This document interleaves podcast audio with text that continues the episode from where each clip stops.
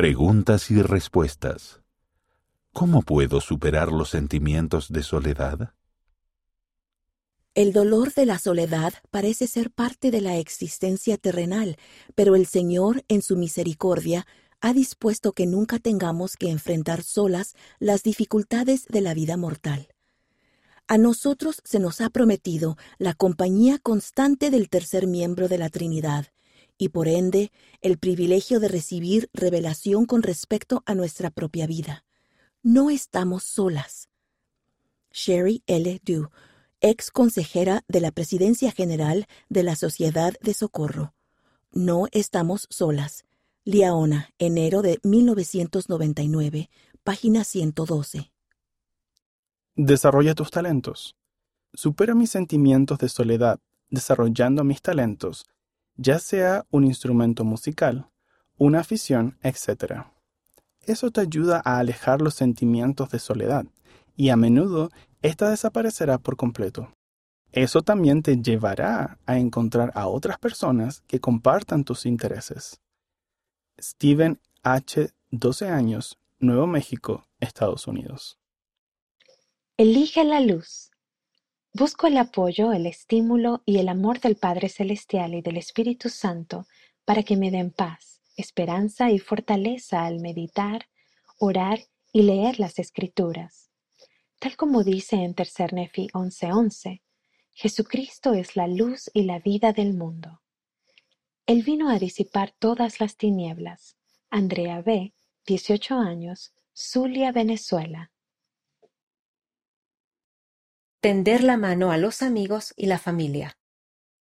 Cuando me siento sola, me gusta tender la mano a los amigos y familia. Me hace sentir realmente feliz. Contemplo las bendiciones en mi vida y agradezco al Padre Celestial lo mucho que ya me ha dado. Tali N., 16 años, Oregón, Estados Unidos. Recuerda el plan de Dios Tienes que saber que por medio del plan de Dios no estamos solos en absoluto. El Espíritu Santo siempre está con nosotros y Dios sabe con qué estamos luchando. El Señor pasó por todas las pruebas y dificultades que tú afrontas. Una de las cosas más importantes que sentimos en la mortalidad es la felicidad, pero no podemos experimentarla sin la tristeza.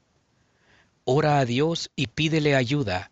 Él no nos fallará a ninguno de nosotros.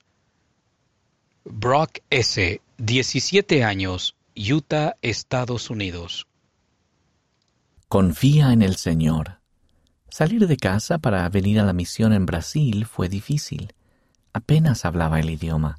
Sin embargo, he aprendido que si tienes el Espíritu del Señor contigo, nunca te sientes solo. Él te ama y nunca te abandonará. Confía en Él.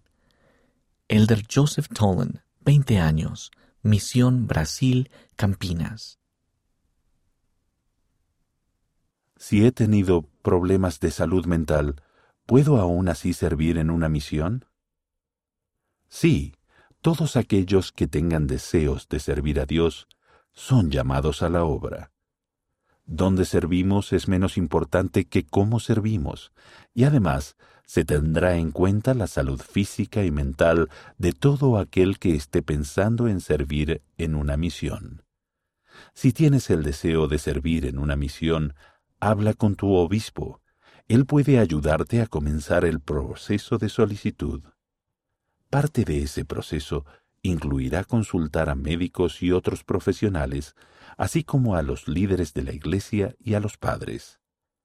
Esas consultas no pretenden evaluar si eres suficientemente bueno para el Señor, sino que son para determinar las mejores opciones para que puedas prestar servicio.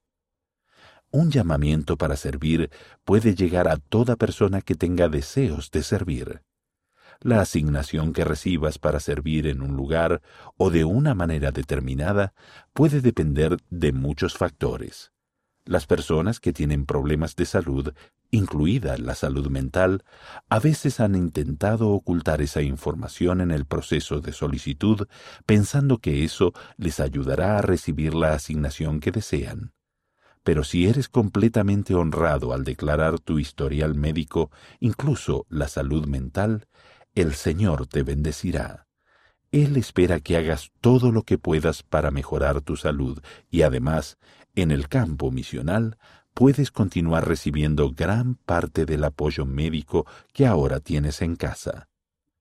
Para más información sobre la salud mental, ve a mentalhealth.churchofjesuschrist.org. Para más información sobre las misiones, incluidas las misiones de servicio, ve a churchofjesuschrist.org barra callings barra missionary. Es posible que las respuestas se modifiquen para abreviarlas o darles más claridad. Las respuestas publicadas tienen por objeto servir de ayuda y exponer un punto de vista y no deben considerarse pronunciamientos oficiales de doctrina de la Iglesia. ¿Y tú, qué piensas? ¿Qué debo hacer si me he arrepentido, pero no puedo dejar de pensar en lo que hice mal? Envía tu respuesta y si lo deseas, una fotografía de alta resolución antes del 15 de noviembre de 2020 a liaona.churchofjesuschrist.org haz clic en Envía un artículo o comentarios.